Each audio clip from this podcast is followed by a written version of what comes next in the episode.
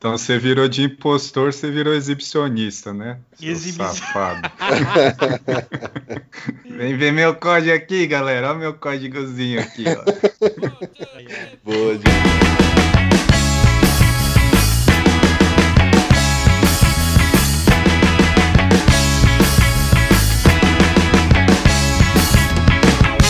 Pessoal, estamos chegando ao episódio 11 do nosso Programador na Véia. Estou aqui com os meus amigos de sempre, Éder Almeida, Fala, galera. Suave? Adriano Gomes. Fala pessoal, tudo bom? Mais um episódio. Mais um episódio e hoje estamos com uma convidada especial, Mari Provinciato, agilista, autora do livro Sprint a Sprint. Ela ali conta um pouquinho, vai, vai contar um pouquinho do que das experiências dela ali como a, com a profissão agilista, os seus erros, seus acertos nas implementações, nas transformações ágeis, né, das empresas e culturais também, né, porque tem tudo isso envolvido.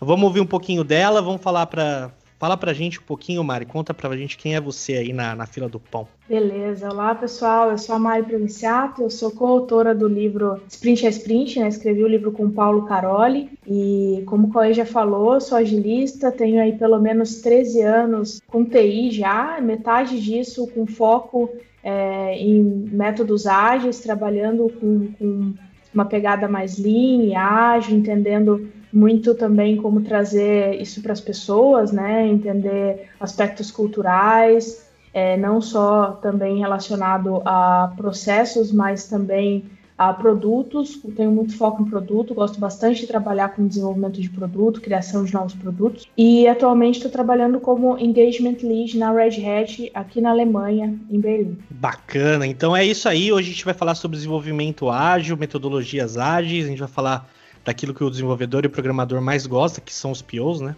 Brincadeiras à parte.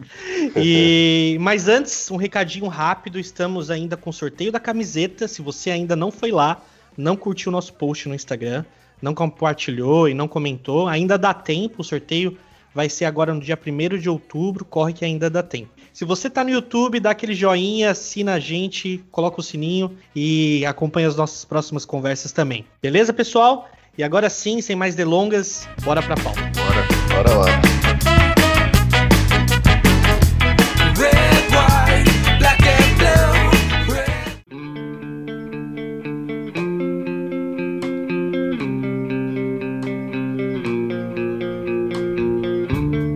Mari, queria começar agradecendo a sua presença por aqui, é, mas eu queria ouvir um pouquinho de você é, e para a gente também começar a entender um pouco a cabeça de um agilista, né? O que raios é um agilista? Conta pra gente. Então, é, falar uma agilista assim é uma pessoa que, que tenta, né, e busca sempre estar seguindo muito o manifesto ágil. Então, mais uma vez, eu acho que o, o Adriano conhece muito bem, né, porque eu já trabalhei muito próximo aí dele. É, eu sempre estou falando do manifesto ágil, estou falando dos valores, dos princípios. E esse conjunto de valores e princípios, ele é o que, que na verdade, é, representa a agilidade, né? Não é, na verdade, os métodos, os frameworks que a gente vê aí no mercado.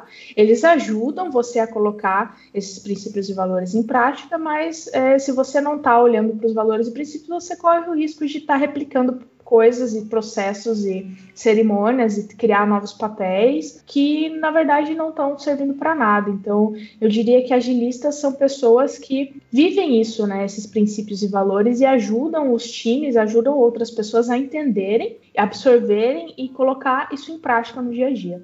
Bacana, legal. E vocês, é, você tá sempre, teve sempre a volta do, do, do Manifesto Ágil. De quando que é o Manifesto Ágil? 2000 e 2002? 2001. 2001. Então, nossa, já tá aí há bastante tempo. Cara, eu vou contar um pouquinho da minha experiência, assim, com metodologias ágeis, como programador, como desenvolvedor. Eu acho que aí o, o Adriano também pode falar qual foi o seu contato, o Éder. É, cara, eu fui ter o contato com ágil mesmo em 2013 só. Então, pra você ver que, tipo, já faz um tempo, já faz bastante tempo, mas é, foram 12 anos depois, né, desse manifesto ágil. E, enfim, enfim, as empresas ainda não entendiam o que era, não faziam a mínima ideia do que elas estavam fazendo. Elas só estavam indo, tá ligado? Tipo, seguindo o hype, porque todo mundo começou a meio que, acho que foi mais ou menos essa época, em questão de desenvolvimento de produto digital, as empresas falaram, meu, vamos usar isso aqui porque é o que a galera tá usando lá fora, né? E aí, em colocar, implantaram de qualquer jeito, eu comecei a pegar um ódio, mais um ódio. Eu falei, como assim? Como assim? Eu tenho que parar todo dia para explicar o que eu tô fazendo? Não, não, não quero fazer isso. Deixa eu aqui na minha caverna e desenvolver a minha, minha feature aqui, minha. minha que, que meu, eu tô, tô, tô bem assim, não mexe comigo. entendeu? E eu fui pegando um ódio e tal, e eu acho que foi lá pra 2015, né, ali na, na, na pós-graduação, que acabei ali conhecendo o Éder, que a gente foi ter contato com Milani, Fabiano Milani, que foi um dos nossos professores de, de metodologia ágil. E aí a gente foi desmembrando isso, e eu fui realmente começando a entender a importância e tal. Mas, cara, de, primeira, assim, o impacto que foi pra mim foi assim, não quero saber disso, sabe? Queria saber um pouquinho de vocês aí também. Caramba, você pegou cedo ainda, hein, Cauê? É, eu vi o- a primeira vez que eu participei de um projeto ágil foi na, na Cruzeiro do Sul. Foi um projeto bem pontual que eu passei. Eles estavam começando a virar chave em 2017, ó. É, antes disso, cara, só, só projeto padrão, né? É, PMBOK. E, e foi interessante, assim, a, a filosofia, né, do ser ágil, o que, que é uma equipe, um time ágil, uma squad, né, tem os termos aí, mas é, foi bem complicado, na minha opinião, né, foi bem direto, assim, ó, ontem a gente estava trabalhando com planilha do Excel, com Project, hoje, galera, todo dia a gente vai sentar em roda 15 minutos, começou meio Exatamente. desorganizada, né, então é como você disse, as empresas, é, até mesmo em 2017, e enfatizo, né? É, até hoje, cara, eu tô em alguns projetos aqui e beleza, somos ágeis e tal, e, e vamos pontuar em hora porque eu tenho que passar a data aqui. Então, é, o que é ser ágil, né? Eu acho que a gente precisa, ao mesmo tempo que a gente estuda essa, essa, esse conceito do ágil, essa cultura ágil, a gente também precisa aplicar, mas a gente também precisa estudar, né? E até é interessante porque se você pega é, os principais players aí é, que trabalham com ágil de verdade, dá para você usar uma regrinha, por exemplo, de Pareto, né? Você estuda 20% de uma prática, por exemplo, e, e 80% do tempo que você dedicaria a sprint você pratica, e depois você volta e estuda mais 20%. Por quê? Eu vejo muitas empresas na prática e esquecem um pouco do conceito e é muito simples o manifesto, né? É, acho que é só dar uma lida e procurar informação, porque às vezes vai muito no achismo, começa a inventar coisa que nem existe, né? E aí desmotiva o pessoal, talvez. É, eu, eu tive contato mais ou menos na mesma época que o Cauê, 2012, 2013. Dei sorte, é, a galera aplicava bem os conceitos e seguia, tentava seguir a risca ali. É, algumas empresas você via que depois, né, que surgiam, tentava fazer um, um Scrum, um Scrum meia, meia boca ali. Lá, Só que é a parte interessante do Scrum. Quero o ágil, mas ah, não quero fazer o resto não. Então isso isso ficava meio meio ruim.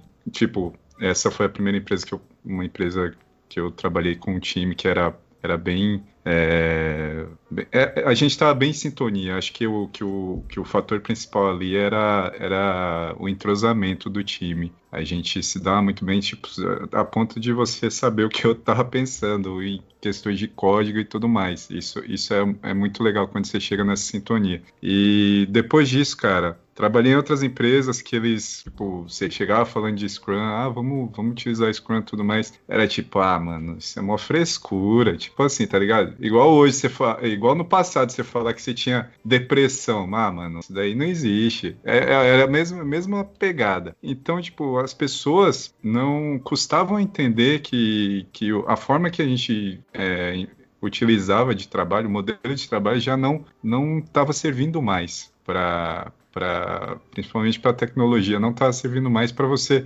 é, ter um produto ali mais adequado, desenvolver algo mais é, aderente com o que o cliente queria. Então, é, foi difícil essa transição. É, a gente, igual, é de 2001, o manifesto. A gente começou em 2012, as empresas ainda estavam mais ou menos ali, e até hoje você pega muita empresa que não aplica. Ah, a gente utiliza Scrum, mas tá. Quanto do Scrum você utiliza? Acho que não tem essa. Ou você utiliza ou não utiliza. Aí eles querem fazer esse, esse meia, meia aí. Isso é basicamente isso. Legal, eu, é, muitas coisas aí vocês já falaram, né? Eu concordo principalmente com o fato de que até hoje, em 2013, foi também quando eu comecei a trabalhar mais com, com agilidade. Eu já conhecia, já estudava, mas comecei mesmo como Scrum Master em 2013. E, e até hoje ainda tem muitas empresas que estão como muitas empresas estavam em 2013 e estão tendo muita dificuldade para colocar agilidade em prática, né? E eu vejo é, alguns problemas assim que acontecem, a associação da agilidade com velocidade. As empresas acabam, assim, principalmente lideranças, né, achando que querem colocar o ágil dentro da organização, o Scrum, Kanban, XP e falam assim: ah, a gente quer fazer isso porque isso vai entregar mais rápido, né? Na verdade, não, isso daí é uma, uma interpretação super errada. Então, eu já vi, assim, artigos na internet com foco em é, CTOs, CIOs, CEOs, que trazendo esse lado. É, falando de velocidade, haja velocidade. Também tem pessoas que pensam que não tem planejamento. É, na verdade, não é nada disso. A Ágil tem muito planejamento e eu sou PMP, já trabalhei com projetos cascatas, então eu sei que, na verdade, no Ágil a diferença é que você não faz o planejamento todo no começo. Você planeja com a informação que você tem, aí você executa, você aprende, você planeja de novo e com isso você traz mais assertividade para o seu plano, né? E essa associação com velocidade ela é errada, assim, porque o nosso objetivo com trabalhando com otimizagens não é entregar mais rápido, mas é aprender mais rápido, né? Como que eu tiro a incerteza? Eu tenho muita incerteza, principalmente com tecnologia, né? Será que as pessoas vão usar esse produto? Como é que eu crio o produto? Como é que eu desenvolvo? Como que essa tecnologia vai funcionar? Então são incertezas técnicas, incertezas de negócio e aí até com o time, como é que a gente vai trabalhar junto, né? Então a, a, agilidade ajuda a aprender mais rápido, reduzir esse ciclo de feedback para que você consiga evoluir, é, ter a melhoria contínua e conseguir a, gerar valor mais rápido, né? aprender e trabalhar sempre com foco em valor. Não é simplesmente assim, eu tenho uma data, eu tenho que fazer uma entrega naquela data, mas é quando que eu consigo gerar valor e qual que é o máximo de valor, né? Esse é o foco, é, é, é, gerar esse valor, é aprender a melhorar continuamente. E aí o que eu vejo também acontecer muito é que as empresas tentam é, trabalhar com a mentalidade antiga, usando métodos novos, né? Os, que já nem são tão novos assim, né? Então a mentalidade Exatamente. é a mesma lá de trás, mas vamos usar os métodos aí que estão na moda. E, e aí eu, eu, não lembro agora quem citou, falou da simplicidade do manifesto, eu concordo, o manifesto ágil é super simples, você quem, qualquer pessoa que lê consegue entender, porém eu também acho que é aí que está o problema, porque é, é, ele é simples de você entender, mas de você colocar em prática, quando você não tem, nunca viveu isso, não experimentou isso na prática, as pessoas precisam de uma, de uma receita de bolo, assim, e eu sinto as pessoas pedirem isso muito nas palestras que eu faço, assim, ah, mas qual que é o primeiro passo, qual que é, é sei lá, como que eu posso fazer isso, com quantas pessoas, quais são as métricas, você percebe, é, percebe perguntas muito voltadas para precisar de uma receita, uma necessidade de uma receita. E aí os frameworks acabam ajudando nisso, né? Os métodos acabam ajudando nisso. Ah, tem, você pode utilizar essas cerimônias, esses papéis, para que as pessoas consigam é, colocar isso em prática. E eu gosto muito de falar também do conceito chamado churrari, que vem do Aikido, que eu treinei Aikido por um tempo também. É, e aí o Churrari fala que você primeiro precisa aprender né, as regras ali, seguir as regras, depois você quebra as regras e depois você cria as regras. E, e, foi esse mesmo processo comigo, assim. Quando eu comecei em 2013 como Scrum Master, eu estava, eu buscava, eu era essa pessoa que buscava, assim, tá, mas quais são as cerimônias que a gente precisa fazer? Como é que tem que ser a, a, a daily stand-up, né, a reunião diária do time? Como é que tem que ser? Quais são as perguntinhas? E aí eu, eu tinha muito esse foco, assim, sabe? Sabe? E não dava certo, e eu falava assim, mas como que não tá dando certo? Por que, que não tá dando certo? Eu tô fazendo exatamente o que tá falando aqui. É, e aí eu percebi que não é bem assim. No começo é importante você entender, mas se você não mais uma vez, não consegue trazer é, o princípio e a prática, não consegue entender o porquê você está fazendo aquilo, e, e, não só você, né, como às vezes a Agile Coach, como Scrum Master, mas o time não consegue entender o porquê, é, isso se perde, aí você começa a entrar no piloto automático e replicar. Então eu vejo muito disso acontecendo ainda hoje nas empresas. Nossa, é, é assim, é basicamente o que eu fiz essa semana, sabe? Do tipo, explicar que não é porque estamos usando metodologia ágil significa que vamos entregar coisas mais rápidas. E as pessoas não conseguem entender isso, né? E isso vem muito daquela frase famosa, né? Fail fast, fail often, né? Ah, fale, fale, fale, fale e fale rápido e fale constante. N não significa que esse rápido de falhar rápido você vai falhar toda semana, sabe? E em 2013, quando o meu CEO chega e fala assim, vamos colocar o, o metodologia ágil, ele veio exatamente com esse pensamento, cara, que quer dizer que toda semana a gente vai colocar um pacote novo, incremental, e o software vai crescer incremental toda semana, sabe? E vamos ter novas features e vamos entregar novas features pro, pro, pro cliente final toda semana. Cara, é assim, impossível, né? Não é isso que tava preconizando a, a metodologia ágil, né? Ele deixou, falou, não vou ler essa, esse manifesto aqui, vou ver o que, que a galera tá falando por aí. E, e foi basicamente isso, sabe? Foi, foi desastroso, assim, para mim, e foi realmente uma parada que me traumatizou, assim. E aí depois eu fui aprendendo de fato indivíduos, interações, softwares com funcionamento, é, do que outras coisas, colaboração com a, com a cliente. E uma coisa que eu gosto muito da metodologia ágil é o foco nas pessoas e nos processos entre, e as interações entre as pessoas. Que eu acho que é, é o que você fala muito no livro e você constantemente faz isso ali, que é você medir a saúde da equipe. Cara, isso é fantástico na metodologia ágil, sabe? Você medir o quão a equipe tá realmente é, interessada naquilo, se caiu, se não caiu. E eu acho incrível a forma como você mede isso em alguns exemplos que você dá ali e coisas que eu acho que seria muito interessante se as pessoas tivessem exatamente isso, sabe? E fala assim, cara, como é que tá a saúde dessa equipe? Qual é a motivação dessa galera, sabe? Porque uma equipe motivada vai entregar coisas com mais qualidades, né? Eu acho que as pessoas esquecem isso e focam mais no produto final, ainda implementando a metodologia ágil do jeito que eles acabam implementando, sabe? Cara, é muito é triste um pouco, sabe, ver isso.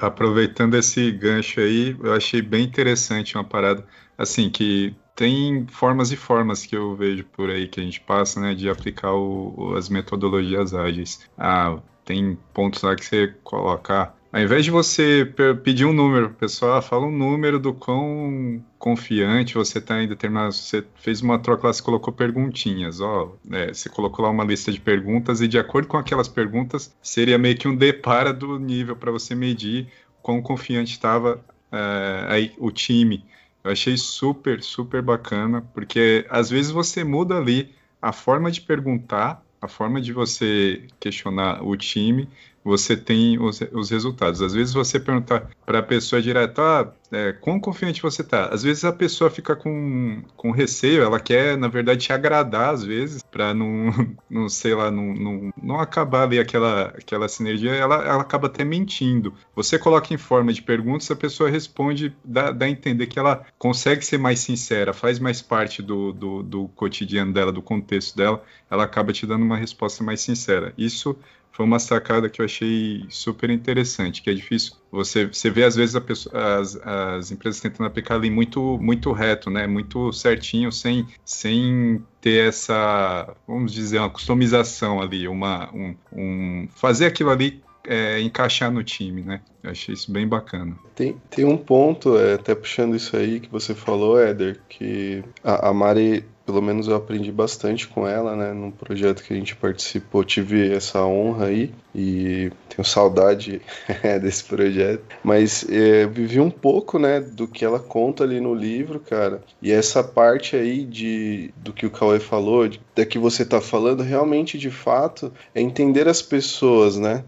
Então, quando você tá preocupado com o time e não tá preocupado com entrega, com data, você eleva o, o projeto, eleva as pessoas a um nível que quase nenhum outro vai conseguir, porque um, por exemplo, né? Muitas das coisas que, que eu aprendi, cara, sobre ágil nesses últimos meses, vamos falar assim, é, eu apliquei nos meus negócios, né? O, o que participou um pouco comigo em algumas coisas, talvez vai olhar e vai falar assim, cara, o Adriano acho que ele aplicou isso aqui, cara. E meio que eu vou introduzindo as coisas até um nível assim, por exemplo, a maioria dos clientes que eu atendo, eles utilizam PMBOK, né? É, gerente de projetos, os caras querem planilha. E custou, cara, eu explicar para eles que eu queria conversar com o time, que eu queria entender qual era o momento de cada um, se o cara tava querendo aprender coisas novas e não. Aí falou, mas não tem nada a ver, Adriano, o sistema já está pronto, precisa só implementar isso e aquilo. E aí eu comecei a fazer isso. E aí eu comecei a entregar é, muito. Só que o muito, na verdade, se você olhasse a nível de quantas linhas de código, é, quantas telas, era bem pouquinho. Só que era muito bem feito e começou a não voltar as entregas. Por quê? Por exemplo, rodava uma sprint de uma semana, que foi outra coisa que eu aprendi também. Ah, mas é correria, tal. Só que assim, eu rodei uma semana, a gente estudou basicamente um pouco ali, fez refinamento das histórias e tal. Só que sempre olhando com esse viés da pessoa. Porque, por exemplo, você vai chamar a galera, começa a carimbar, ó, toda quarta tem refinamento. Todo, cara, vira tipo um quartel general, saca? Você tá usando o ágil dentro de um quartel general. Eu acho que tem que ter sim, né? Assim, vamos fazer, mas tem dia que aquela pessoa não vai estar tá legal, ou tem dia que aquela pessoa realmente ela não está motivada. E, e aí vai de pessoa para pessoa, né?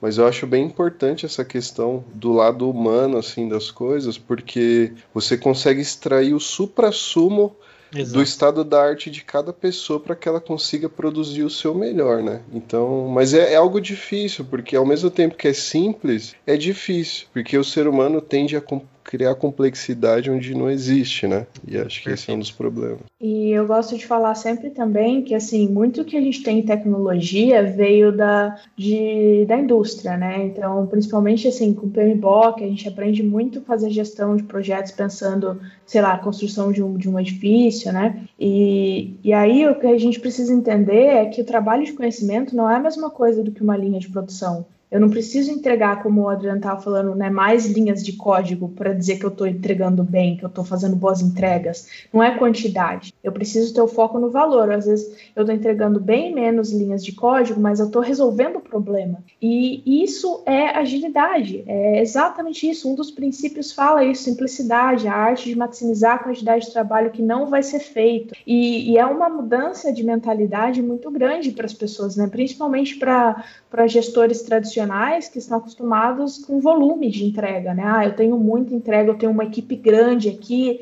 fazendo funcionalidade o tempo todo, e aí você vai olhar nas métricas, se tem, né? Porque muitas empresas nem olham, nem tem isso, nem medem se, está, está em uso, se alguém está usando aquilo, se está satisfeito ou não. Mas às vezes você vai medir, uh, olhar para essas métricas e você vê que, sei lá, mais de dois terços das funcionalidades não estão sendo usadas. Então, essa quantidade de entrega assim frenética, esse volume de, de entrega não está resolvendo problema de ninguém. E isso para mim assim é, é fundamental. É você, vamos passar tempo nisso, vamos fazer uma descoberta, vamos conversar com o usuário, sabe? Vamos ter essa interação que muita gente olha e fica assim é, ansioso e fala assim não meu time não está trabalhando deixa deixa todo mundo só ficar no computador ali como se isso fosse a produtividade né? Então é, tem que olhar para isso gente é super importante. Também quero dar um outro exemplo aqui que eu sempre falo da diferença né de você é, olhar para as pessoas, a gente estava falando também de, de, de, colocar as pessoas no centro, como você pode olhar para as pessoas primeiro antes das práticas e a diferença que isso faz. Né? Eu estava em um projeto nos Estados Unidos, é, eu não, não era a pessoa que estava liderando esse projeto, Porém, eu estava acompanhando algumas etapas do projeto, inclusive o final do projeto, que era o que a gente faz um, demo day, né? Tem um showcase ali do produto que o time é, construiu, e nesse, nesse demo day o time também conta como é que foi a trajetória, e conta as práticas que, que eles aprenderam, o que, que eles gostaram mais e tudo. E aí uma desenvolvedora estava comentando, assim, que para ela, assim, o que ela mais levou desse projeto tinha sido o pair programming, que era uma prática que ela nunca tinha usado antes, e aí ela começou começou a usar e, e, tinha aprendido muito, assim, ela tinha se desenvolvido muito, aprendido novas formas de fazer, aprendido mais sobre a tecnologia, e para ela tinha sido incrível. E eu achei o máximo isso, assim, porque na maior parte das vezes, assim, quando eu trabalho com, com, com times de desenvolvimento que nunca tinham trabalhado com pair programming, tem muita resistência. É, e aí as pessoas gostam de trabalhar sozinhas, colocar o fone de ouvido e não gostam de, de interagir e trabalhar com pair programming, né? E aí eu achei isso interessante e perguntei para a pessoa ali que estava acompanhando esse time no papel de mais agile coach, e, e aí ele me disse assim, olha, Mário, não foi sempre assim, né? No começo foi bem diferente, inclusive, né? Porque é, essa pessoa, essa desenvolvedora, ela vinha de uma empresa que a cultura lá era de que ela, principalmente que era uma das melhores desenvolvedoras, super sênior, conhecia tudo, ela tinha que saber tudo. Então, ela tinha que ter todas as respostas, e aí a gente pegou pessoas de áreas diferentes, e uma parte da consultoria que a gente estava trabalhando ali para montar um time e fazer uma coisa nova com outra tecnologia. Então ela não tinha o mesmo conhecimento na, nessa tecnologia nova que ela tinha na que ela estava acostumada a trabalhar. E aí quando a gente começou a parear com ela, é, pessoas da, dessa consultoria que eu estava trabalhando junto com essa desenvolvedora, ela tinha muita resistência de parear. E, e, a gente, ao invés de forçar a prática, né, o pair programming do, do XP, é, a gente percebeu, peraí, não adianta forçar a prática porque a gente não tem um ambiente seguro que as pessoas se sintam bem fazendo, as pessoas não entenderam por que fazer, elas ainda estão pensando lá na mentalidade anterior, que é eu preciso saber tudo, eu não posso pesquisar no Google na frente de outra pessoa que vai saber que eu não sei. Então, ao invés de fazer isso, é, esse cara, que era aí o Agile Coach, pegou e deu um passo para trás e falou, então tá, então vamos parar com o programming. Aí ele fez muitos team buildings para construir confiança no time, é, criar um ambiente que as pessoas se sentiam à vontade para falar que não sabiam, que não apontava o dedo, que não tinha esse negócio de culpa. Então, às vezes, coisas simples que a gente não dá valor, né? De fazer almoçar junto, sair para beber depois do trabalho, fazer uma brincadeira ali, tomar um café junto, comer um bolo. Isso, gente, ajuda as pessoas a se sentirem mais à vontade para falar, eu não sei isso, ou eu preciso da sua ajuda. E aí ele foi fazendo isso até que chegou num ambiente em que as pessoas estavam à vontade, é, voltou para o programa e chegou num ponto, em período curto de tempo, gente. Acho que foram, sei lá, 10 semanas, 11 semanas. E ela se sentiu à vontade e aprendeu e conseguiu tirar valor dessa prática. Então, por isso que tem muita gente traumatizada aí com vários métodos ágeis, né? Porque foi forçado, foi assim, não, tem que fazer. E aí a pessoa se sentiu desconfortável, foi pressionada e não viu valor naquilo e não tinha um ambiente seguro com foco nas pessoas. Então isso é super importante. Isso ah, é legal, né? Perfeito, tá... perfeito. É isso mesmo. E inclusive essa questão do happy hour, acho que a gente tentou aplicar, né, aqui na sprint do programador na véia. E ninguém se comprometeu no happy hour. Mentira. Cauê saiu de é. férias. Gente, muito bom. Mas a gente tem que voltar a fazer isso e a gente tem que contratar um agilista para agilizar as nossas monte de tarefas que a gente tem aqui no, no nosso programador. Pô, da hora, essa... puta experiência essa daí que você comentou, hein, Mari? É bem interessante. É, acho que a, a, palavra mesmo é essa. A pessoa às vezes tem medo, né? De demonstrar fraqueza. Aí você fala, putz, por que, que a pessoa tá tendo medo? É o ambiente ali que tá tá, tá deixando a pessoa é, desconfortável. O, o, ambiente faz com que a pessoa fique na defensiva, né? Porra, puta experiência aí, da hora. Curti, desse, curti esse relato. E é super importante a gente saber também que, assim, nós vamos estar dos dois lados em algum momento, tá? Então, sempre tem uma situação, inclusive eu, tá? Que eu já fui a pessoa que colocou outra pessoa no momento em que ela não se sentia segura, se sentia pressionada. E eu também já fui uma pessoa que estive nessa situação.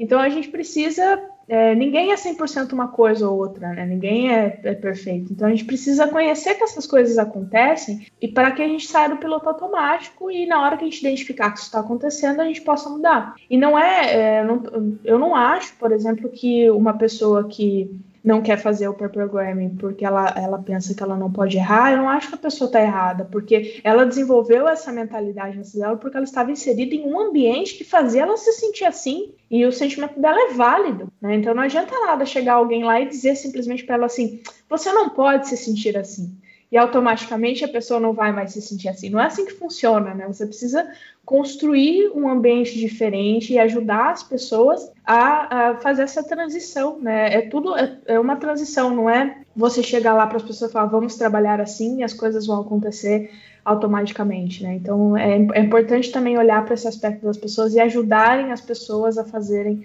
essa transição para o momento em que você quer estar, né? Como que a gente quer trabalhar como time? Então, o que, que a gente precisa fazer para deixar para trás o, o, as mentalidades antigas que a gente tinha, né, formas de pensar que não servem mais para esse cenário e, e, vamos chegar lá junto, né? Então essa transição ela precisa acontecer. Mudança de vida, né? Você muda a vida da pessoa. É, são coisas que ela que ela passa a se comportar de forma diferente, você acaba não aceitando mais qualquer coisa. Isso também.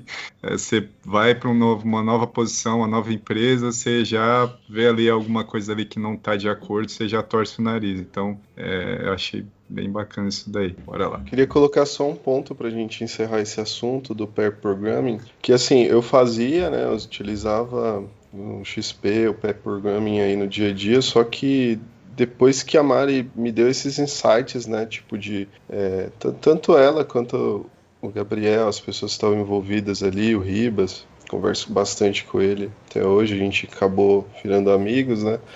É, tem um laboratório que eu fiz com o Éder, e mais eu, o Éder, o José, o Barnes, o Bahia e o Ivan, é, todos programadores Java e a gente fez um pair programming, entregou um projeto gigantesco, sem saber Node.js, muito rápido. Assim, com duas semanas a gente já estava assim, já com uma POC, um MVPzinho ali criado, rodando, e ali eu vi o poder, saca? Por isso que eu falei, Éder, que algumas coisas eu vim aplicando e deu certo, cara. A gente fez tanta coisa assim, e sempre, e mesmo remoto, que ainda é pior ainda, né? Chamar a pessoa no Skype ou no, ou no Google Meeting, fala, cara, você tem um tempo para fazer comigo aqui, não é porque eu sou sênior ou porque eu comecei agora. Eu acho que o pair programming, ele vai fazer a pessoa tanto se comunicar, quanto fazer um entendimento das regras de negócio e vai e volto a dizer, né? Eu acho que as pessoas se conectando tem uma força muito maior do que você saber código e sintaxe, né? Porque duas cabeças juntos, é,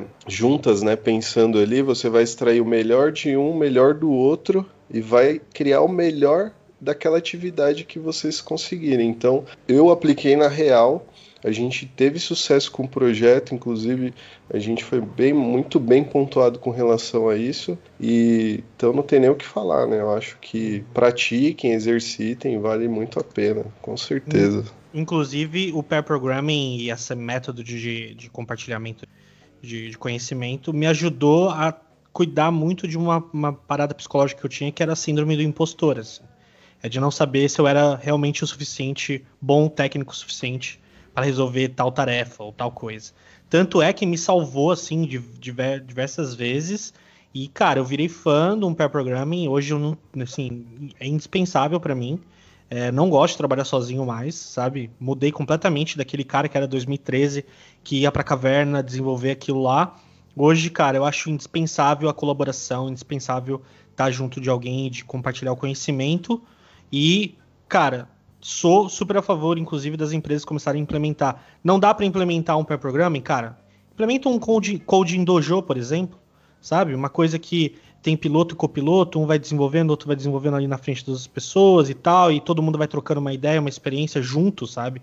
Isso até para mim é um processo de team building também da parte de desenvolvedores, sabe? E as pessoas não têm, não, não costumam fazer esse tipo de coisa. Eu acho que tem que começar é, exatamente a, a, a, a, por aí, sabe? Devagarzinho, criando confiança e tirando a síndrome do postor da frente. E, bom, a gente vai chegando no fim desse bloco e no próximo bloco a Mari vai explicar pro Pio o que, que é um MVP. Porque toda vez a gente tem que explicar pro Pio o que, que é um MVP. Boa. Então você virou de impostor, você virou exibicionista, né? Exibicionista. Safado. Vem ver meu código aqui, galera. Olha meu códigozinho aqui, ó. Boa.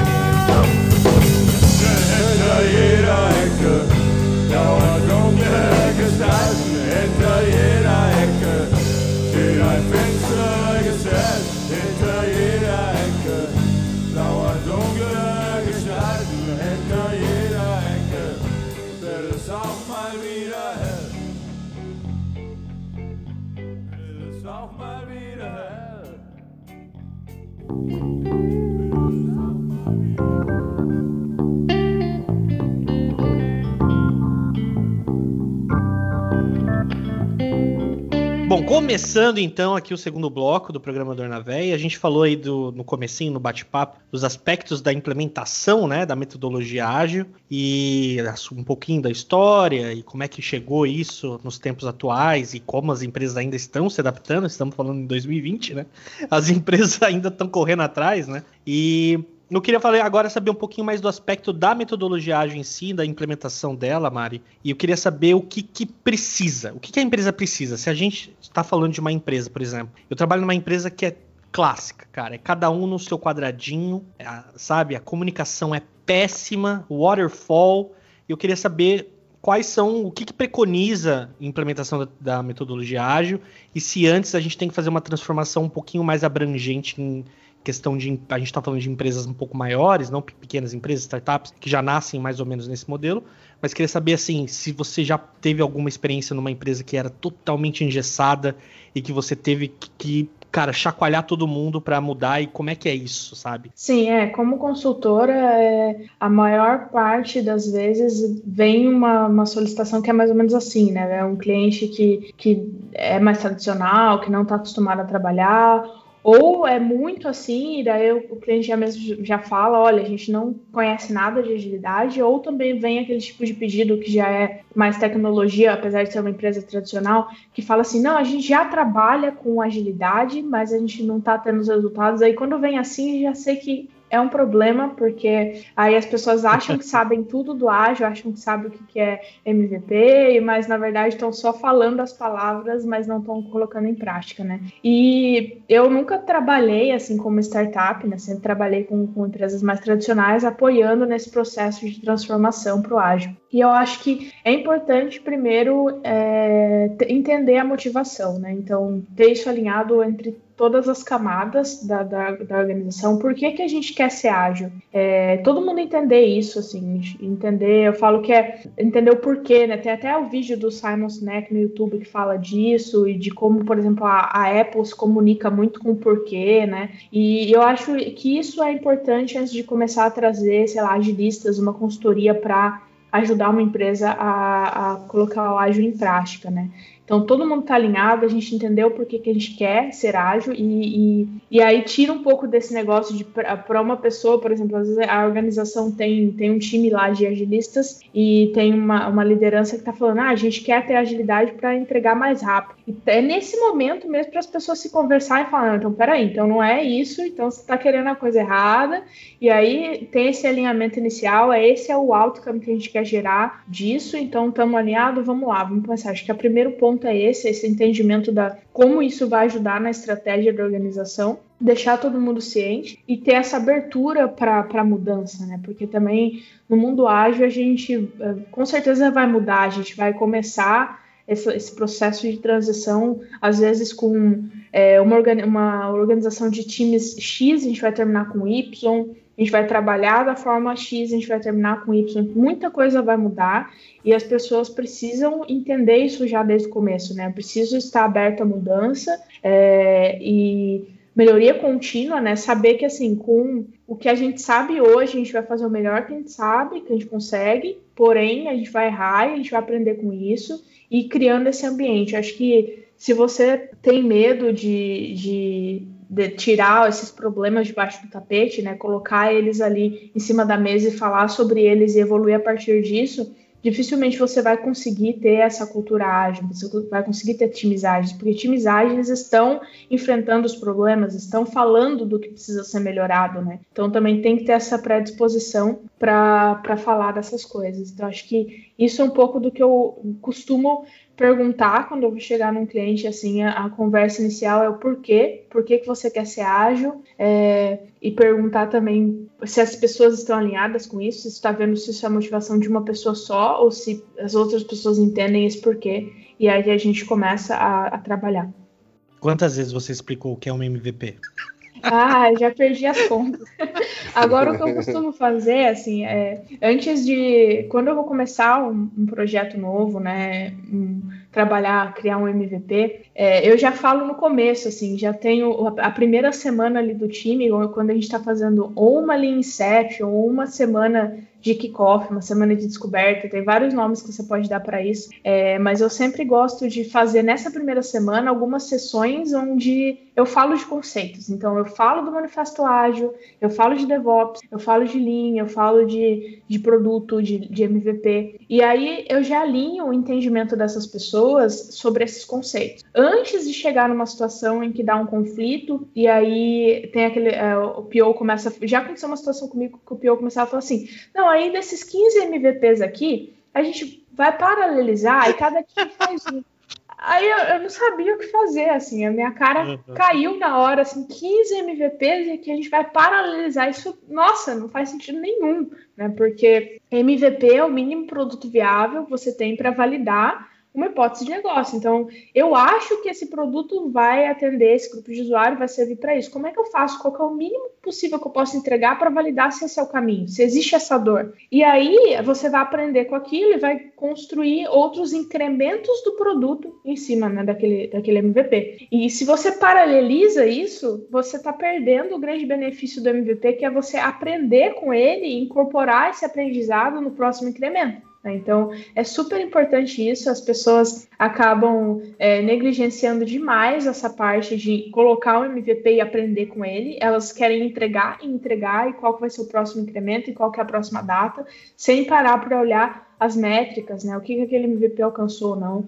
E tem um exemplo que está na internet aí super conhecido do, do carro, né? Que o cliente vai lá e pedir um carro. E aí você pensa, tá, por que, que o cliente quer um carro? O cliente quer se locomover. E qual que é o mínimo possível que eu posso entregar para validar se o cliente vai, vai conseguir resolver o problema, vou conseguir resolver essa dor de se locomover. Então eu posso entregar um skate. Aí eu entrego o skate e aí eu aprendo com aquilo, ah, peraí, com skate a pessoa não conseguia se equilibrar muito bem, tinha dificuldade, então vamos colocar um patinete agora, né? Uma bicicleta, é, uma moto. E aí, nesse processo, você aprendeu no final que a pessoa gosta, o cliente, esse grupo que você está tá atendendo, gosta de, de ter liberdade, de sentir livre, sentir o vento na cara. Então, você constrói um carro diferente. É, se você pensasse numa entrega tradicional, o cliente pediu um carro X, né? E você vai entregar fala que o MVP é você entregar as rodas do carro, não é. Não é, eu não consigo aprender nada com isso, né? O cliente não consegue usar, eu não consigo gerar valor. Então, também tirar essa ideia de quando a gente pensa no sistema, às vezes as pessoas falam, ah, MVP, vamos entregar os cadastros. Não, não é isso. O MVP gera valor. O MVP você consegue validar uma hipótese. Você acha que o produto vai servir para isso, então o cliente está realmente usando para isso, está resolvendo essa dor. Né? E essa conversa eu tenho mudado um pouco a forma que eu faço, eu não espero mais acontecer esse conflito das pessoas começarem a, a, pedir um MVP de seis meses, né? Um MVP de um ano. E eu já falo isso no começo para a gente já sair alinhado e também não ter a pessoa não se sentir constrangida porque ela não sabia o que era MVP. Tá tudo bem não saber. Então a gente já conversa desde o começo e isso tem tido resultados melhores. Legal. Caramba, hein? Nossa senhora. Porque, cara, quando a gente joga na internet, é o que é MVP e coloca no Google Imagens, vai aparecer lá o eixo do carro com quatro rodas, aí depois um, um estofado com direção. Não é isso, né? é você entregar valor. Aquilo você não tá entregando valor, né? Você não tá fazendo nada, né? E, cara, quantas vezes a gente teve que sentar todo mundo na sala e explicar, cara, over and over, assim, a todas as vezes o que, que era um MVP pra galera poder entender e sair desse modelo tradicional, né?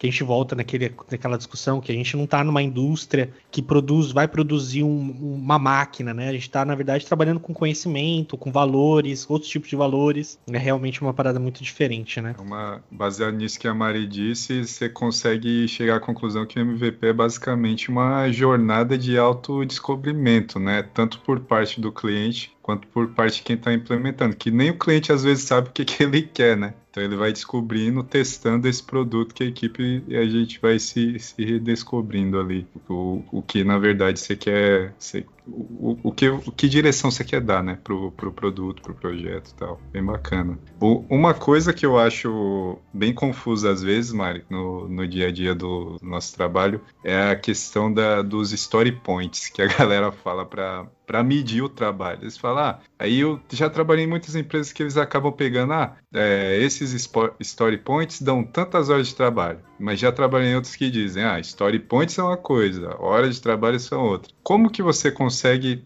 é, medir essa, essa, esse tipo de coisa? Como utilizar corretamente, por exemplo, os story points para medir o trabalho? É, eu não foco muito assim nessa questão de, de horas. Ah, um story point é uma hora. O que eu gosto de entender mais ou menos é, é a capacidade do time, né? Então, normalmente eu, eu gosto de ter informações para saber qual é o número de, por exemplo, histórias que o time consegue entregar em uma iteração. Uma semana, duas semanas aí, depende do time, né? É, essa informação, para mim, já é o suficiente para eu conseguir fazer projeções para conseguir ter previsibilidade de entregas que o time vai fazer. Porém, algumas organizações elas é, gostam de ter esse controle, de conseguir saber, ah, eu estou entregando tantos story points e esses story points em horas é tanto e aí faz um cronograma. Eu já fiz isso no passado e eu cheguei a comparar a assertividade assim de uma data que eu tinha é,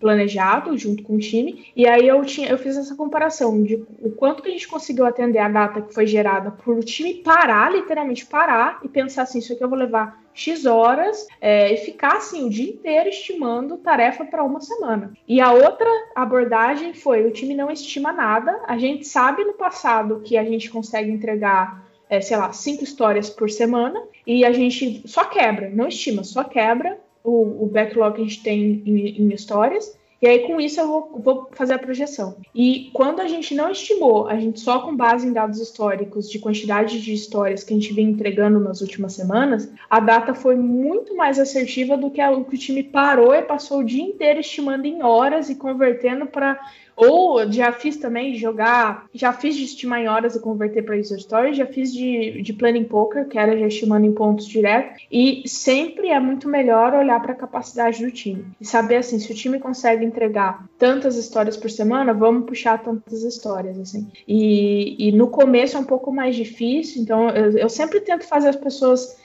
terem um exercício de pensar em tamanho de história também, para quebrar as histórias. Então, pensar essa história tá pequena, tá grande, para a gente quebrar mais. Não no sentido de entender quantas horas a gente vai levar para fazer, mas no sentido de tentar quebrar a história para que eu não, não fique levando uma história para outra sprint, sabe? Para que eu consiga priorizar histórias que cabem na mesma sprint. Então, esse trabalho de quebrar eu gosto, é uma coisa que eu gosto de fazer, mas o trabalho de estimar é uma coisa que eu não tenho feito. Já não uso, uso uh, story points, não uso horas, já já tem um bom tempo. Gestores, aprendam. Obrigado, né?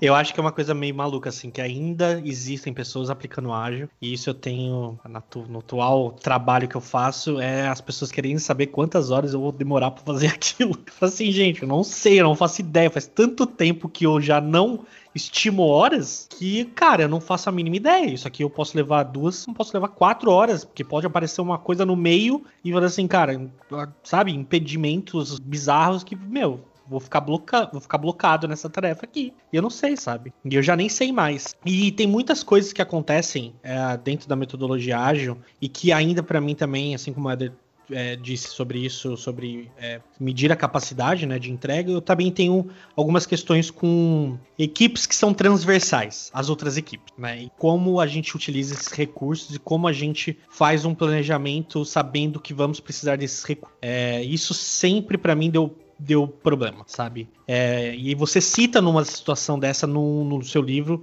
um, da questão do UX, né? Que a gente que tinha uma pessoa que era UX, que fazia parte daquele squad, mas que aquele UX era o UX de todas as outras equipes e que naquele momento que vocês estavam precisando daquilo, é, vocês não tinham acesso a esse cara, essa pessoa. É, como, é que você, como, é que, como é que lida com isso no dia a dia e quem que pode fazer o gerenciamento disso, Mari? É, tem várias formas diferentes de lidar com esse problema e aí tudo vai depender também da onde está partindo é, a, a, a vontade, assim, e quem está patrocinando a, essa transformação da organização. Se você tem apoio político para fazer uma reestruturação dos times, é, é, um caminho diferente. Né? Às vezes você não tem essa opção, você trabalhando com aquele time, você tem o seu escopo ali, você não tem poder fora daquilo, você não consegue alcançar, e aí você precisa entender como você pode melhorar essa situação dentro do time. Isso também é uma coisa que às vezes eu falo muito com os times, assim, que os times começam a falar: ah, mas isso daí é o problema da organização, a gente não consegue mudar. Tá, mas dentro do nosso alcance, né? O que, que a gente consegue fazer? E eu já resolvi um problema parecido com esse de UX, que a gente é, resolveu o problema, assim, melhorou, né? Melhorou consideravelmente, limitando o IP, né? Limitando a quantidade de trabalho em andamento. Por que, que isso ajudou? É, o UX também estava compartilhado entre vários times, e aí quando as pessoas tinham o limite do IP, então vamos supor lá, eu só posso ter quatro user stories em andamento ao mesmo tempo. E, e aí, é, a hora que eu ia puxar a próxima, se eu já tenho quatro, não posso, então eu preciso dar um jeito de terminar as que estão ali. Quando as pessoas começaram, levou um tempo, não foi da noite pro dia isso, tá? Mas quando as pessoas iam puxar uma história, elas já paravam para pensar, tá, peraí, quando que o X vai estar disponível? Eu preciso resolver essas informações antes, porque senão eu vou chegar em Doing e vai ficar bloqueado, eu não vou conseguir terminar, eu não vou poder puxar outra, porque eu já tenho quatro. Então começou a ter uma sinergia melhor dentro do time e as pessoas começaram a colaborar melhor, sabe?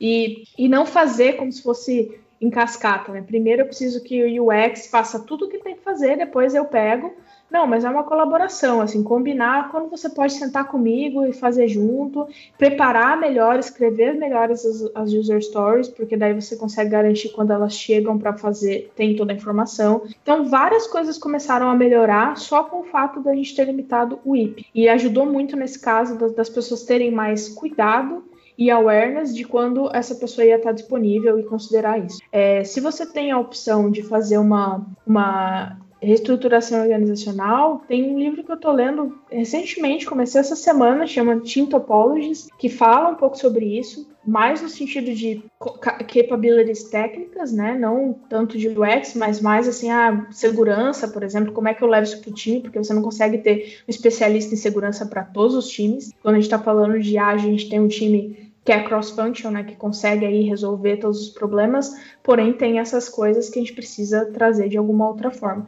Então o livro explica como você fazer isso e fala sobre você ter um time de enablement, né, um time que vai habilitar os times e vai fornecer para esses times o mínimo que eles precisam saber de competência para resolver esses problemas. Então é uma outra forma, você reorganiza os times e você entende assim, não, esse time aqui precisa ter mais forte, então vamos ter um UX focado para esse time. Esse time não consegue trabalhar com algumas competências, aí o time de enablement vai lá e fornece isso de vez em quando, trabalha junto com esse time. Então aí já é, você precisa de um, de um apoio mais forte organizacional para gerar essa mudança, né? Você não vai conseguir fazer isso se você tem uh, o poder somente dentro do time. Então, tem várias formas diferentes de endereçar esse ponto. Bacana. Mari, falando de time, é uma questão que sempre confunde a galera aí, que eu percebo quando você fala, por exemplo, de time multidisciplinar. Aí as, a pessoal entende, ah, eu tenho que saber back, front, COBOL, tudo,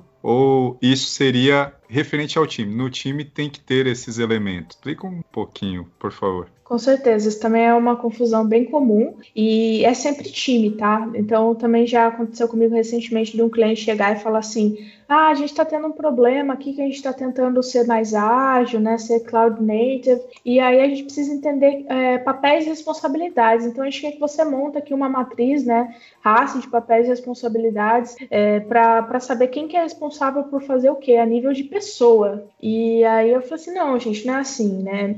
É, é o time como é que a gente tem essa, essa competência, esse conhecimento dentro do time. Às vezes você nem precisa ter uma pessoa para cada uma das coisas que precisa. Às vezes uma pessoa tem os dois conhecimentos, né? às vezes não. Então, é, é, muito importante trabalhar dentro do, do ágil com essa mentalidade de equipes, né? A equipe precisa resolver o problema e não pensar um, um outro.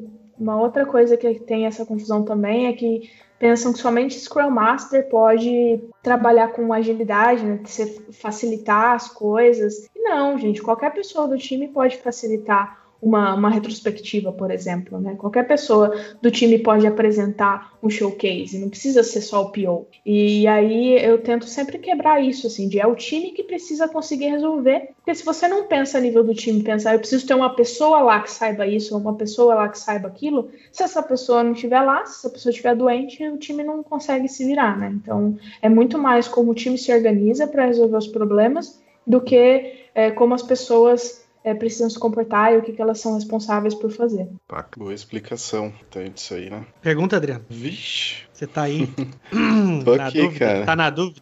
Não, tem muitas perguntas. É, tem uma, ô Mari, que às vezes ah, até eu mesmo me perco um pouco ainda, tá? É, por exemplo, quando a gente tá. ah, já aprendi algumas, algumas coisas, né? Você já, já exemplificou alguns, algumas práticas ágeis, né? Porém, assim, eu vejo que as pessoas ainda têm muita dificuldade, por exemplo, é, no refinamento, sabe?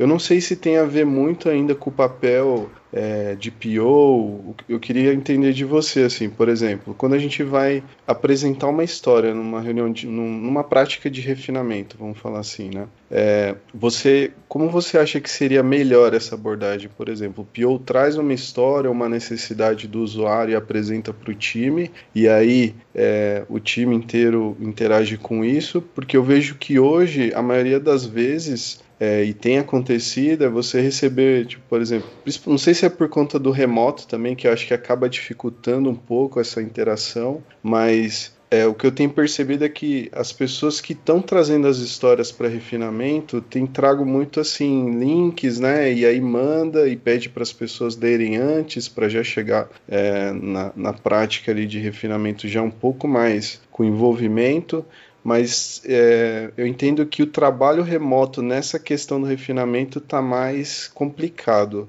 É, qual, qual que seria assim a sua sugestão para melhorar esse processo? Porque eu vejo que a gente tem perdido muito tempo no refinamento, sabe? E nem sempre a gente consegue chegar num consenso, por exemplo, de isso daqui deveria ter sido levantado, precisaria ter trago tal pessoa. Né? Não sei se eu consegui elucidar Uhum. direitinho. Entendi. É, eu acho que assim, é, conforme eu, eu fui atuando como consultora nos últimos anos, eu fui aprendendo cada vez mais que não existe uma resposta para tudo, única para tudo, assim, sabe? E por mais que no começo, principalmente quando eu fiz meu primeiro MBA, eu ficava muito brava quando os professores respondiam depende, eu aprendi que é muito difícil responder as perguntas sem falar isso, porque, é, por exemplo, eu na prática eu fui vivendo situações em que assim tinha uma pessoa no papel de PO que sabia muito do produto, já vivi situação assim, tinha pessoa no papel do PO que não sabia nada, tinha, sei lá, uma pessoa desenvolvedora que sabia mais do produto que PO. Então, se eu chegar para você e dis- disser assim, ah, é o me- o melhor é quando o PO chega e fala do- da, da história, conta pro time, apresenta. Não, é verdade, porque às vezes o PO não sabe, então às vezes é melhor que outra pessoa faça. Então eu não vou, eu não vou responder essa pergunta assim exatamente com é melhor que a pessoa tal faça tal coisa dessa forma, né? Porque isso vai mudar de acordo com cada time. Mas o que eu gosto bastante de, de fazer, assim, principalmente quando eu percebo que o refinamento está levando muito tempo, é, é fazer uma, uma Leanception, porque provavelmente o que acontece é que passou muito tempo em que o time de desenvolvimento entendeu para quem é o produto, o que, que tem que resolver, quais são as dores, e como isso se conecta na jornada. E aí essas dúvidas estão muito fortes ainda na cabeça do time, então o refinamento não é produtivo. Então, de tempos em tempos, não é, Inception não é só para quando tem um MVP, você pode fazer para um novo incremento do produto também. E aí eu posso fazer uma Lean usar outras práticas de descoberta. É, por exemplo, Impact Mapping é uma que eu gosto muito, que ajuda todo mundo a entender qual é o problema que a gente quer resolver. É, e tem várias outras também que, que fazem isso. Então, usar práticas de descoberta, fazer um workshop ali com o time todo. E depois disso, quando você chegar no refinamento, fica mais fácil, sabe? Então, de tempos em tempos, ter sessões de descoberta com o time. E aí, no refinamento, todo mundo participar também, né? E, e relembrar. Eu lembro muito no, no refinamento que a gente tinha feito pouco tempo depois de uma sessão de descoberta, em que o, tinha UX, tinha PO, tinha desenvolvedores, e um desenvolvedor disse assim, no meio do refinamento, mas espera aí, eu lembro que a gente estava falando na descoberta que para os usuários era melhor uma, um produto, uma tela em que todas as informações estavam na mesma tela, ao invés de fazer um workflow. Então, se a gente teve esse feedback do usuário, por que, que a gente vai fazer isso? E nesse momento já foi, a gente já trocou, sabe? Já mudou e não, realmente vamos, vamos, vamos fazer diferente. É, então, se você começa a ter muito distanciamento de pessoas desenvolvedoras do, do, do, porquê, das dores do usuário, você começa a ter um refinamento que não é produtivo, porque as pessoas não conseguem entender. Aí você manda link, ah, lê isso aqui, ou vê essas métricas aqui. Gente, não é a mesma coisa. Vamos fazer um workshop, vamos colaborar, vamos fazer um user testing e todo mundo observando como o usuário está interagindo com o produto, né? Isso gera muito mais valor e com certeza vai ajudar depois no refinamento que todo mundo entende o porquê que está fazendo as coisas. E aí faz perguntas que são melhores, ajuda a quebrar a história, ajuda a entender qual tem mais valor para priorizar. Então ajuda muito a ter um refinamento mais assertivo. Bacana. Muito bom, muito obrigado, Mari. Respondeu minha pergunta. E, e, e assim, Mari, é, a gente está vivendo o que a gente está vivendo hoje, né? A gente está aqui numa pandemia, ninguém está saindo de casa ainda, né? Poucas empresas aí estão fazendo um trabalho, é, vamos dizer assim, espelho, né? 50% da equipe no, no, escritório, outros 50%, mas ainda acaba sendo trabalho remoto e eu acredito que vá se estender por bastante tempo isso. E eu queria saber qual, é o, qual foi o impacto, porque a gente está falando de cerimônias em que tem muitas atividades que requerem é, as pessoas estarem ali juntas, até mesmo para quebrar o gelo, né? E como é que você consegue trazer isso para o remoto, sabe? Quebrar o gelo, fazer com que a pessoa dê o primeiro passo, sabe? É, e fazer com que as pessoas se interajam. Porque, teoricamente, a gente está num distanciamento social e as pessoas estão ficando cada vez mais antissociais também, de novo, né? E eu acho que isso tem um impacto imenso dentro do, do de uma implementação ágil, dentro de uma metodologia ágil, é, que, que eu acho que você deve ter alguma experiência aí para dizer para a gente como é que a gente resolve isso? Dá para resolver remotamente? Bom, acho que primeiramente, assim, é, eu particularmente tenho sofrido muito com o fato de estar remoto. É, eu gosto, é, é, é mais produtivo, eu acabo conseguindo fazer mais coisas, assim, do que eu fazia quando eu estava presencial, porque eu acabava conversando mais com as pessoas e tudo. Porém, ao mesmo tempo, acaba sendo mais improdutivo pelo fato de que eu sinto que eu tenho menos energia, sabe? É, é, eu faço muito mais reuniões, no sentido de mais quantidade, Porém, eu sinto menos, eu estou menos engajada nessas reuniões, porque você está olhando para o computador, sabe? Você não tem interação com a pessoa, você não está ali colando um post-it na parede, você não está conversando, fazendo às vezes uma brincadeira é, olhando para a pessoa e sabendo assim, peraí, essa pessoa está entendendo o que eu estou falando. Ou, às vezes as pessoas ligam a câmera, às vezes não ligam, né? Então você consegue ver se a pessoa está abaixando a cabeça ou se a pessoa está com uma cara de dúvida. É, então, primeiro ponto, assim, eu acho que é ter empatia com as pessoas, que esse momento não é a mesma coisa que a gente estava vivendo antes, né? Tanto pela questão de que as pessoas estão tendo que aprender a trabalhar de casa é, usar tecnologia, às vezes não tem uma conexão com a internet boa, não tem um equipamento bom, não tem uma câmera, um microfone bom, às vezes não tem um espaço bom para trabalhar em casa, às vezes tem filho, cachorro, barulho, né? Então tem, a gente tem que entender isso. Depois é entender o momento da pandemia, né? Que poxa, a gente está vivendo uma pandemia, não é, não é como se a gente estivesse escolhendo trabalhar de casa, a gente está sendo forçado a trabalhar de casa. Então também tem esse ponto. Como é que é a saúde, como é que tá a saúde mental das, é não forçar ninguém a fazer as coisas, né? E, e depois disso, entendeu esse momento das pessoas, entendeu que ninguém vai render a mesma coisa, que, e que não tem que render a mesma coisa, é, é como eu posso criar práticas para deixar esse ambiente mais leve ainda, né? Então uma coisa que eu, que eu tenho feito é uns é, fazer um check-in, assim. Ah, estamos trabalhando junto no desenvolvimento de um produto. É, eu uso bastante o Miro ou o Mural também, mas eu gosto mais do Miro. E todas as práticas que eu fazia na parede eu levei para o Miro, adaptado para o virtual, né? E aí uma das coisas que eu tenho feito é como é que você está se sentindo hoje. Assim, ah, estou me sentindo. No começo a pessoa vai lá e, e coloca uma bolinha da cor, é, sei lá, a gente cria uma legenda, né? Verde, estou me sentindo bem, com energia, vermelho, não, estou muito mal, amarelo, laranja, enfim, a gente vai colocando, definindo o discutível, e aí a gente vê, poxa, essa pessoa não está bem hoje, então vamos dar um tempo para ela, sabe? É, o time inteiro não está bem hoje, então peraí, vamos remarcar essas reuniões, não faz sentido a gente ficar fazendo uma reunião agora se a gente não está bem, sabe? deixar para amanhã. E isso é importante, olhar para o aspecto humano e, e aí, beleza, criando um ambiente mais leve a partir disso, fazendo é, happy hours remoto também, né? Por que não? E mais entender se as pessoas querem. Eu já tive pessoas no time que disseram assim: olha, eu passo o dia inteiro na frente do computador e por mais que eu queira uma interação social, no final do dia eu não quero passar fazendo um happy hour na frente do computador, né? Então tudo bem. É, já tive times também que a gente joga online depois, né? Então joga Among Us depois do trabalho e cria também essa interação é, virtual, então é positivo. Pedir, é, todo mundo combina assim, ah, vamos pedir pizza, e aí a gente come pizza todo mundo junto, comentando alguma série, alguma coisa. Então são coisas que eu já fiz e funcionam bem, mas eu diria assim, essas coisas só vão funcionar bem se vocês estiverem respeitando o momento de cada pessoa, assim, tá tudo bem não querer e, e, não deixar a pessoa se sentindo mal porque não quis fazer ou porque não quis ir para aquela reunião, sabe? Porque a- a pessoa, sem você fazer nada, eu tenho certeza que a pessoa já vai se sentir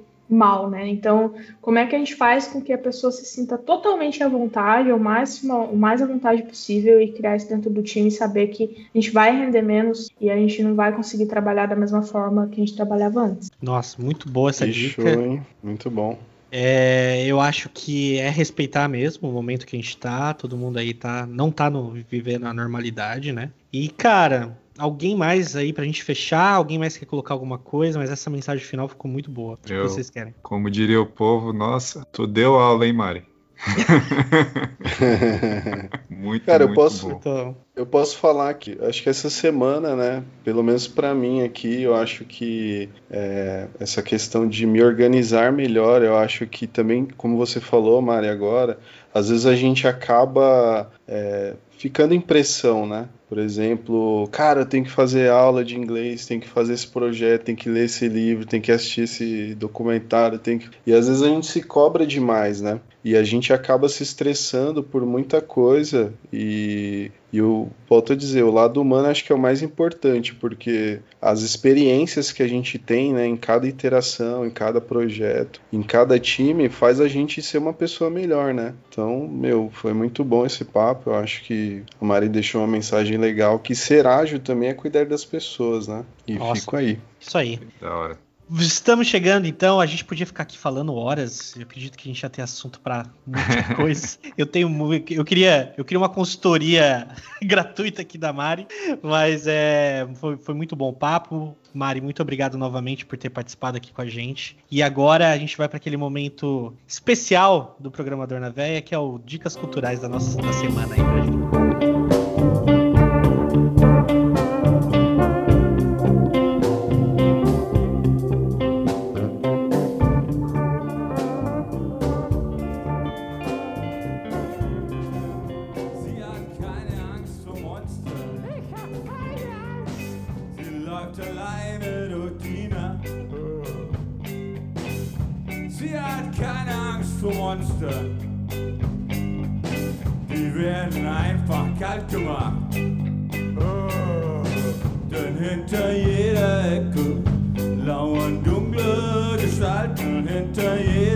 Se você tiver alguma dica aí pra dar, lógico, além do seu livro, que é espetacular. É dica Do, do episódio todo.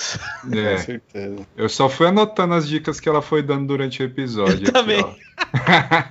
Mas se quiser. Bom, é, antes de eu dar a dica- dica, deixa eu agradecer, né, vocês, primeiramente, pelo convite para poder falar sobre esse tema que eu gosto muito. E acho que principalmente assim, eu tenho estado bem ocupada agora, que eu acabei de passar por uma mudança grande na vida, né, de mudar de país e tudo. E idioma, tô tendo que aprender um idioma novo aqui na Alemanha, que eu não falo nada de alemão, então super difícil. E apesar disso, assim, está sendo muito bom parar esse tempinho para poder conversar com outras pessoas que falam português, falar de um tema que eu gosto. Então, obrigada mesmo pelo convite, por esse tempo, né? Poder compartilhar isso com vocês, pelas perguntas que vocês trouxeram também. É, dá dá para ver aí o super preparo para essa conversa, né? Foi bem bacana. E sobre dicas culturais, então, né? Pode ser qualquer coisa, não precisa ser só coisas técnicas, não. Qualquer coisa. É pra, é pra desopilar. Beleza. Ah, eu comecei, então, eu, eu, eu gosto bastante da série Dark, né? E acho que muita gente já deve ter visto aí, mas agora que eu tô na Alemanha eu não poderia Faz deixar mais de sentido. Dark,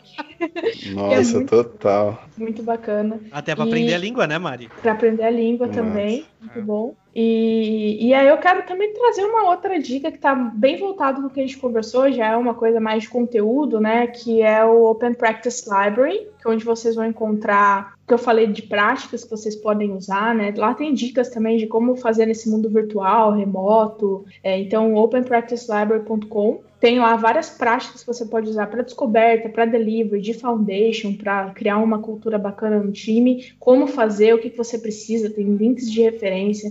Então, eu quero dar essa dica aí para o pessoal, é, para darem uma olhada lá e, e, contribuírem também. Se tem alguma prática que vocês usam e vocês querem co co compartilhar com outras pessoas, é open source, então manda lá a sua prática, que ela vai ser revisada e, se aprovada, vai ser publicada lá no Open Practice Library também. Então tem um podcast sobre isso que, que, que, é feito pela Red Hat. Eu já gravei um episódio sobre retrospectivas também. Então quem quiser ouvir, fica a dica do podcast, do, da página, né, do Open Practice Library e do seriado Dark, né? Por que não? Da hora, obrigado. Muito bom. E aí, Éder? Bom, Você eu, sempre tá preparado. eu vou dar uma dica aqui de um, de um Instagrammer que eu venho seguindo aí, que pô, dá, dá várias dicas pra gente referente à qualidade. É a Lele. Quem não segue ela ainda, é muito, muito, cara, muito engraçado. Ela fala, ela dá várias dicas referente à qualidade e dá dicas também sobre é, Scrum e, e, e, processos ágeis. Ela, ela fala, é uma mineira, é muito, muito engraçado. E além disso, vou dar uma dica de um anime que é também para é um anime meio velho já, tá? Meio antiguinho, mas tem episódios até hoje. Nessas, nessa conversa que a gente teve, me remeteu a isso, que é o One Piece. É um grupo de piratas. É, é um, um é, conta a história de um pirata, que é o, o, o Luffy, né? E ele, e ele segue a jornada dele encontrando pessoas para formar o time dele. Então, ele fala, putz, preciso de um cozinheiro, preciso encontrar um cozinheiro, preciso encontrar um músico para montar o bando dele. Então me lembrou muito isso nas conversas, tipo, é, formar um time para você conseguir alcançar um objetivo. Ele quer ser o rei dos piratas, então ele, ele sai em busca de, dessas pessoas. Então me lembrou muito isso, essa é a minha dica. Muito bom, Adriano. Olá, como vocês já sabem, eu não já pensei tô... em nada. toda vez, cara. Meu Deus do não, céu. Não, não foi toda vez. Não, não foi, não foi, não eu foi. Tenho, eu tenho pontos ainda na, na conta, na casa. Posso, posso ir então? Posso Pode, falar? Aí você fecha? Beleza. Bom, eu tô acompanhando um seriado chamado Lovecraft Country, uh, da HBO. É um seriado de terror cósmico. E, bom, na verdade é uma grande mistura do mundo do Lovecraft, uh, da HP Lovecraft, que é de terror cósmico e tal. E, cara, tem sido muito legal. É, gosto, gosto desse tipo de terror, gosto desse tipo de tomar susto e tal. E tá sendo muito legal e tem uma outra temática, na verdade é, o HP Lovecraft serve, na verdade, de um pano de fundo para contar uma outra história, que é a história da década ali de 50, 60 nos Estados Unidos, é, da, da, da, segregação né, racial que existia ali nos Estados Unidos. E conta, e tem muita porrada em racista, e isso, cara, é muito legal, é muito recompensante. Então, assistam. Então, acho que tá ainda Vai até o meio de outubro, então ainda tá no meio, dá tempo de correr e assistir. Aí, se você assina a HBO Go, se você assina outros meios aí de. de dá, dá os seus pulos e vai, vai acompanhar o Lovecraft Country, que tá muito legal. E, e tem, esse, tem esse tema aí que tá em voga aí, né, esse ano de 2020 também, junto com a pandemia, que é o tema do racismo e tal. Uh, fica essa dica aí. A outra dica que eu tenho, eu tenho, uh, eu, como eu falei pro, há muito tempo atrás, eu tive um professor também, chamado, professor de ágil, né, chamado Fabiano Milani. É, ele tem um, um, livro publicado, inclusive, né, eu acho que fui eu que ganhei o livro, né? Não foi eu, fui eu que ganhei o livro, não foi? Eu Do... acho que ele não deu livro para ninguém no fim das contas. Ele ia mandar pra gente. Ou foi você? Não lembro. Ou ele ia. Eu, eu não lembro se fui ele, eu. Ele ia disponibilizar a versão digital. Até hoje estou esperando. Mas, enfim, assim como a gente deu aqui a dica da, da Mari, né, do livro dela, e foi o primeiro livro que eu li sobre metodologia ágil, que é Métodos Ágeis para Desenvolvimento de Software, bem, né, default o nome, mas me ajudou bastante, assim, a, a, perder aquele trauma que eu tinha, e, e foi, um, foi, um baita, foi um baita livro que eu li aí também, super rapidinho, tem uma parte histórica e tal, conta um pouquinho, e assim, é bem legal também. Se tá, já, já você vai na Amazon aí, aproveita e já, já leva os dois, que, que vai te ajudar bastante aí seguindo a temática aí do nosso episódio de hoje. E aí, Adriano? Ô, dá aquela dica lá daquele programa que você assistiu lá, Adriano. O Chaves. Qual? Chaves. Eu nem sei o que é Chaves, eu tenho 25 anos. De carreira, né? É, Chaves é legal, pô. Ah, eu tenho outra dica. O Chaves eu vou dar no especial do Chaves. Cara, minha dica cultural hoje é pra dar risada. Eu ri demais, né? Até mandei o link pra minha mãe, que é o, o especial do Afonso Padilha, Alma de Pobre, que tá na Netflix. Pô, tem muita coisa que eu vivi quando era criança. Tipo, você lembra, né, cara? Tipo, as presepadas, né? Muito massa. Tipo, você quebrar o chinelo, você apanhava. Pô, tem altas histórias. Pô, você apanhar porque seu chinelo quebrou. Mas por que você correu com o chinelo, pô? É, muito, bom, é muito bom. É. Dicas dadas, dicas dadas, chegando ao final do episódio do programa Dona Véia. E agora a gente tem aquele momento pra mandar um salve e falar um feliz aniversário, é isso, Éder? É isso aí. É, Essa semana tivemos dois aniversariantes, né? Um foi, inclusive, nosso convidado, o Isaac. Parabéns, Isaac. É, E foi, na verdade, a gente vai fechar aniversariantes do mês, né? Teve o Isaac, teve a Tássia também, que também é, trabalhou com a gente na Via. Feliz aniversário aí pra vocês, tudo de bom, galera. Se a Mari também quiser dar um salve pra alguém, manda bala, tamo aí. Eu quero mandar parabéns aí pro pessoal também, né? E agradecer mais uma vez o convite, mandar um salve aí pro pessoal do Brasil, comunidade ágil no Brasil. Saudades de vocês, saudades dos eventos aí. Eu vi que tava tendo a Agile Brasil online, não consegui participar, né? Tá- Tô na correria aqui é, ultimamente, mas espero que logo pós-pandemia eu consiga voltar aí pro Brasil para frequentar alguns eventos na comunidade e rever o pessoal. Aí. E eu não tenho. Você não tem salve, Cauê? Você tem que aumentar essa- essas amizades aí. Ah, cara, eu sou, reclusos. sou. É, exatamente, casa. Não falo com ninguém, sério. É isso. Bom, então vou aproveitar, é, vou mandar um salve aí pro pessoal da Red Hat, né? Acho que eles ensinaram bastante aí, o Éder participou também de um projeto bem bacana. Tanto o Ribas, o Gabriel, não vou lembrar o nome de todo mundo, mas. E a Mari, né? Ixi, deixa eu não tô conseguindo ver, mas- Open Innovation Labs. Open Innovation Labs. Foi um baita projeto, aprendi muito lá. Mudou minha perspectiva, assim, até de organização na minha vida pessoal, né? Os meninos que a gente faz reunião bastante tem post-it colado em tudo aqui, no banheiro, na escada, em tudo. É, Então, vai um salve para todos e participem aqui também, a casa é de vocês. Mari, mais uma vez, obrigado por estar aqui, né? Vou mandar um salve para você, então. E é isso. Valeu e volte sempre. Obrigado, Mari. Valeu, Isso pessoal. aí. Obrigado, Mari, pela participação. A gente vai chegando no final e depois a gente vai ter que agradecer a 3M, né? Pela fabricação de post-it aí, porque tá- ela podia ser nossa patrocinadora. 3M, se quiser anunciar É, aí, tamo aí. Ajudar, a gente distribui post-it pra Mari, pros nossos agilistas que a gente conhece e tal. E a gente vai chegando no final do mais um episódio de Programa- Programador na Véia. Obrigado a todos que nos acompanharam até aqui. É isso, pessoal. Muito obrigado e tchau e boa semana a todos. Boa semana. Isso aí, valeu. Um abração a todos. Até mais. Fotinha, Valeu. fotinha. Boa semana. Tira a fotinha. Ô, a fotinha aqui vai câmera. ficar, vai ficar ruim. Deixa eu entrar no celular. Não, olha aí, tá Pera aí boa. que eu vou pegar tá o livro. Jabá, jabá lá. Aí, ó, ó. Aí, ó. Peraí, peraí. Tira Olha não. pra câmera só, miserável. Peraí, peraí. Aparece o meu celular? Aí, agora vai. Aê, boa. Mais uma. Boa, perfeito. Obrigado, galera. Obrigado, Mari.